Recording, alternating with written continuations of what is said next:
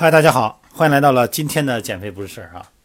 我们一位朋友今天早上以后呢发发信息，也是我们以前的线上减肥训练的小伙伴儿哈。我们这位朋友呢身在国外，那么首先呢，我们祝他在国外生活的快乐哈。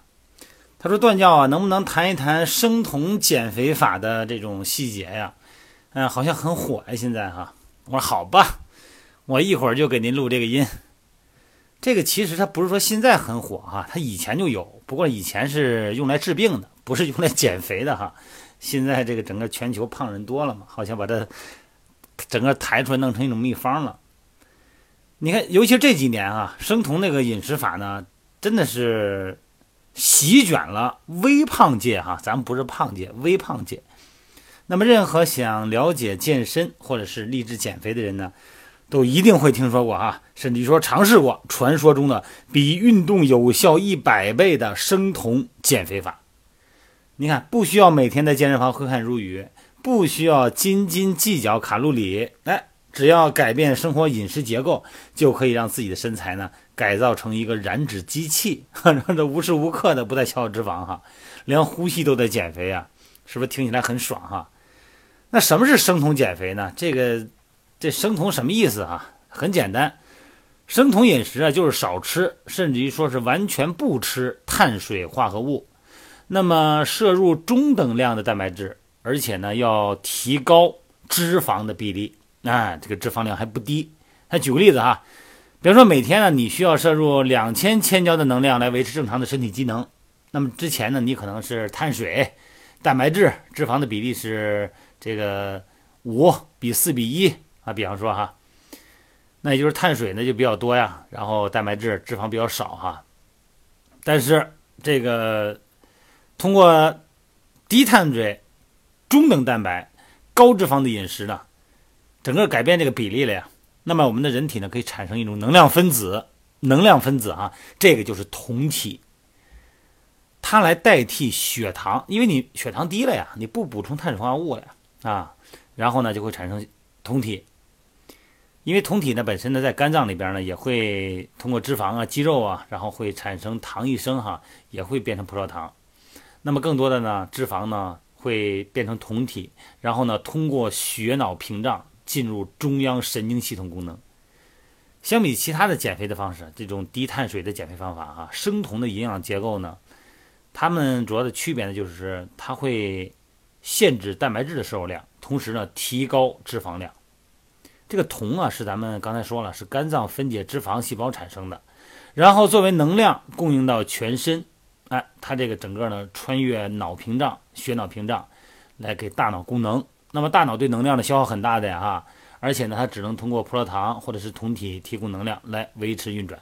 在生酮饮食作用下呢，你的整个身体啊，几乎就是全靠燃烧脂肪来提供身体的机能了。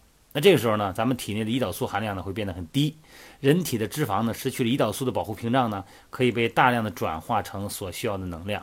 同时呢，因为咱们补充大量的脂肪了呀，这个瘦素的含量不会下降，所以说呢没有饥饿感，是不是挺好的哈？啊，接着听哈，这生酮法就是大概是二十年代，就是十九世纪二十年代出现的啊。他刚才不是说了吗？它主要是在医药这个医学领域。它用于治疗这个癫痫。我记得我以前我在哪期音频里面说过这个哈。这生酮饮食呢，它最重要的目的呢是让人达到一个酮症状态。那么现代医学呢已经可以测出来体内这个酮这个酮的酮体含量哈。如果达到每个激素某某一个水平的时候，这个人体的燃脂、健康、生理和智力表现，哎，它可以达到比较好的一个状态。那么除了这个生酮节饮食以外呢？这个节食也可以让身体达到一个酮症，就是我什么都不吃，也别说生酮饮食啊，提高什么蛋白质和脂肪，我什么都不吃，我就是一个节食，哎，它也可以出现糖异生，也可以产生燃烧脂肪，产生酮体升高。相比之下呢，生酮饮食呢，它不是挨饿，哎，这个那比那个整个节食啊要好太多了。所以说它这段时间它这个比较火，在这儿哈，它有什么好处呢？生酮饮食呢，不仅仅可以达到一个快速减肥的作用呢，而且呢，因为燃烧脂肪取代葡萄糖，身体呢可以得到更持续稳定的功能。在由咱们传统的葡萄糖供能的系统中呢，咱们的能量的循环呢是周期性的啊，摄取食物啊，碳水进来以后，体内呢血糖含量达到一定峰值，然后渐渐的呢，随着能量的消耗，血糖供应不足了，身体呢在发出饥饿信号来说吃吧吃吧吃点东西吧加点油吧。那血糖功能的这个功能的系统中呢，脂肪呢是不太容易转化为能量的啊。那么通过生酮饮食，碳水没了呀，或者是很低了呀，那么身体呢可以被改变为通过燃烧脂肪来供能。这源源不断的就把这个脂肪细胞呢转化为酮体了，哎，作为生命的养料，这个状态呢叫为酮症哈。那么相比葡萄糖呢，只能提供几个小时的功能，啊，由脂肪的产生的酮体呢，那个可就厉害了，是吧？体内脂肪储存量大呀，可以提供几周甚至于几个月的稳定的不间断的能量，啊，这个挺有意思哈。而且关键更好的是什么呢？因为咱们的脂肪量比较摄入量比较大，身体的瘦素含量不低。那就不产生饥饿感，你不觉得老饿？那么吃油脂东西呢，还容易产生饱腹感，就这道理哈。所以说，除了减肥呢，生酮呢还可以，确实在临床上、临床医学上啊，证明还有其他的功效。比方说治疗青春痘啊、偏头疼啊、呃阿兹海默症啊，甚至于说治疗帕金森，哎，都可以通过生酮法得到一些缓解和治疗，挺好吧？是不是？你立刻就想去这个把那个 碳水全倒了家里的？接着听啊。这个生酮饮食有什么副作用呢？有好就有坏嘛，别光相信那好的，两边都听听啊。在通过生酮饮食进入燃烧脂肪的功能系统以后，之前先说之前哈，咱们的身体呢会经历一个非常难过的时期，这个时期叫什么叫酮流感啊？这个生酮饮食的初期呢，人体的血糖含量，你想你不吃碳水了呀，血糖含量急剧下降，但是。这个时候，咱们的身体呢，还在试图使用血糖系统功能，他习惯了这么多年了。同时呢，各个器官呢还没有适应新的变化，没办法产生足够的酮体为身体供能。那这个阶段非常难熬了。这个时候呢，咱们的注意力呢没法集中，哎呀，情绪暴躁易怒，头疼、烦，啊，腿抽筋还便秘，等等等等吧。那么有少部分人呢出现严重的反应啊，脱发呀、胆结石啊、胆固醇过高啊，这个皮肤表面有皮疹呢等等副作用。这个状态呢持续多长时间呢？持续多长时间不一定，每个人不一样，可能少的需要一两周，多的可能就不一定了。估计你就不坚持了。那么有一些糖尿病患者，哎，高血压的人，甚至于说呢有一些哺乳期的这个年轻的宝妈哈，包括一些荷尔蒙分泌的失调的人群。这个也也也敢玩这个，也敢玩是这个生酮饮食啊，结果就会很麻烦，我就不说后果了哈，反正是很麻烦。那么除此以外呢，因为脂肪细胞呢是由肝脏分解转化的，所以说呢对肝的负荷量也很大，肝很辛苦啊，被你给折腾的。那么你平时再加上你的工作哈，需要喝酒啊，需要熬夜呀，哎呦我的天哪，我们的肝呢，我们的心肝儿小心肝儿，那么挺过了这段。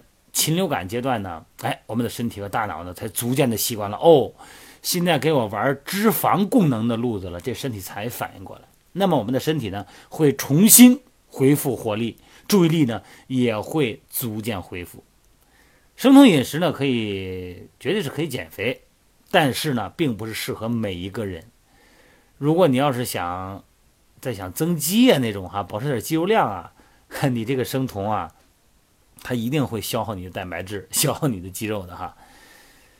一个最简单的生酮饮食的公式是什么呢？每天百分之十的能量来自于碳水，百分之十哈，然后百分之二十五左右呢是蛋白质，那百分之小七十了就是脂肪了。碳水越少，脂肪呢相对比例越高，它就是脂肪多，蛋白质居中，碳水呢变得最低。那么生酮饮食要求碳水呢是越少越好了哈，呃每天呢不高于五十克，就是说怎么说就是在理想状态下啊每天只能摄取二十克碳水，这就意味着你每天啊几乎要戒掉所有带甜味的东西，包括米饭的面条这些主食全部戒掉。再一个呢就是，你看这个每百克的奶酪哈含有两克的碳水，你这奶酪你也得有数了吧？每百克的根茎类的蔬菜呢，含一到五克碳水。那么这些东西里边碳水也得算到碳水里边去。所以说你算着算着，几乎你就不用吃碳水了 啊，这里边的碳水就够你那五至二十克了。那么在咱们的身体解锁生酮技能之前的适应阶段，一定要保持体内的渗透压平衡，摄入足够的盐分和水分。那么同时呢，为了平衡的过渡到这个禽流感时期呢，那么正常的饮食前提下呢，逐渐缩少碳水。你要是一次性的缩少太多的话，你第二天就得疯了。那么你怎么能够知道自己进入这个一个状态呢？那如果要是，其实你就是一种感觉啊。如果经历个一段时间的不适应，身体恢复正常了，哎，你感觉跟以前一样了，那就说明你身体已经调整过来了，身体呢习惯这种功能方式了。一般来说哈，身体还会出现一些反应，那口干，你不管喝多少水啊，还是渴。当然有可能你得糖尿病了哈。那么如果你每天没有摄入足够的电解质，比方说盐分哈，你会觉得口渴。那么这个时候呢，你可以每天喝点咸的这个一些柠檬水啊啊，搁点盐什么的哈。当然这个补液盐，同时大量喝水。一天每天呢，这个包括钾，这个都保持电解质平衡哈。而且呢，还会有一种情况，这个有口气啊。这口气什么概念啊？就咱们的呼吸啊，会带走一种丙酮，丙酮物质哈。闻起来呢，什么味儿呢？就是那个熟透的水果，或者是那个女孩用那个洗甲水的味道，呃，挺恶心的。这我一说，就烂苹果味儿吧，就说你一喘气儿怎么说是一股一嘴烂苹果味儿，就这么概念。这丙酮呢，也可以被我们的汗液带走啊，所以说呢，多出汗呢，也会排出丙酮。但这个味道呢是暂时的，不会永远这样啊，永远这样这估计里边都烂了。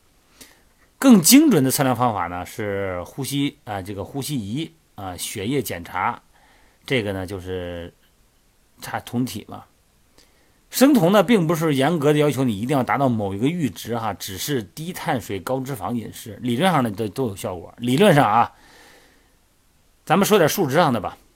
咱们血液里边啊，铜的含量呢，一般是低于这个每升血的零点五毫摩尔，这个呢就不叫生酮。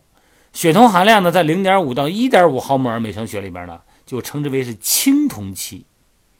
那这个时候呢，你会感到一些体重变化啊，但是呢，变化并不理想。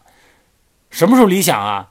每毫升血里边，每升血里边一点五到三毫摩尔的时候，这个时候呢，就是叫一个最优酮正期。这个时候减肥呀，脑力和体力的机能，这个时候最高值最好。那么血酮呢，如果高于三毫摩尔，这就没有必要了，因为它的效果呢和最优这个酮症期呢不相上下。那如果你要超过了八毫摩尔的话，这个就叫什么叫酮症酸中毒了。这时候你是什么概念哈？恶心、呕吐、那个头疼，然后呢不能移动。在二零一二零零八年，我们减肥训练营那个时候，我是从早上中国已经结束了啊。我们我自己创立快乐三零的时候了。那个时候，二零一八二零一八年的时候，二零零八年的时候，那么有一个，我就我就不不不说那么具体了哈。有一个某某某级的一个小伙子，哎，那就是出现了这个酸中毒，整个的酮体不吃东西。啊，整个最后一查，这是四个加号，啊，然后大夫说你这怎么饿成这样了，孩子？我说这是不是我饿的？他就死活他不吃，吃完他都抠出来啊。所以说这个路子千万不能走。那么产酮减肥法呢？它其实就是啊，把人体的一台由碳水化合物为主要燃料的机器，变成了以脂肪为主要燃料的机器。所以说呢，低碳水呢是迫使人体对体内储存的脂肪成为主要供能来源的一种手段哈。产酮有两种方法，一种是饥饿产酮，就是我不饿，我不吃东西，我死后就不吃啊，什么都不吃，我就一生饿着它，把它憋出来。第二种呢就是提高脂肪，提高蛋白质，蛋白质不高哈，主要是提高脂肪啊，就这么个意思。咱们现在说哈，这个你要是坚持不多两天，估计就四个它这个尿酮就四个加号了。那我说这话，你觉得大家听着是怎么样？这是不是挺有点意思啊？啊，有没有想试试的感觉？那么我千万，我觉得你还是别试，因为什么呢？呃，其实啊，你很难把握住那个最佳的生酮那个含量，你把握不住。你说你每天抽一管子血，你觉得值当的吗？去尿去血检去不值当的吧？所以你把握不住。而且弄两天你就烦了。另外一个，你这个工作学习你都影响，最后呢，你能不能进进入那个那那那个最佳境界，我不知道。反正可能你到那个境界以后，之前你肯定你就受不了了。你如果你到那个境界以后，那可能我恭喜你啊。我建议大家哈，还是运动减肥，还是运动减肥哈。如果你要是不在乎你身上那点肌肉，你说我就是瘦下来以后，浑身都就跟那个撒了气儿气球似的，浑身软软的、软趴趴的，这屁股也耷拉了，这个脸也耷拉了，这胳膊一抖这乱晃的哈。这我觉得你要是舍得把自己弄成这样的话，你就试试这生酮。反正我是死活不建议哈。好了，咱们就聊到这儿，时间不短了哈。嗯，希望大家呢能够用正确的健身的观念啊，然后咱们进行健身、减肥这件事儿啊，从这客观上来说啊，它一定要符合我们正常的生理规律，好吧？咱不多说了啊，这今天聊的时间可不短，好吗？我们这位海外的朋友，不知道我的回答你满意不满意哈？希望我们还是保持着运动减肥的原则。好了，有时间每天晚上九点到十点来我们美拍直播，咱们面对面的。继续聊啊。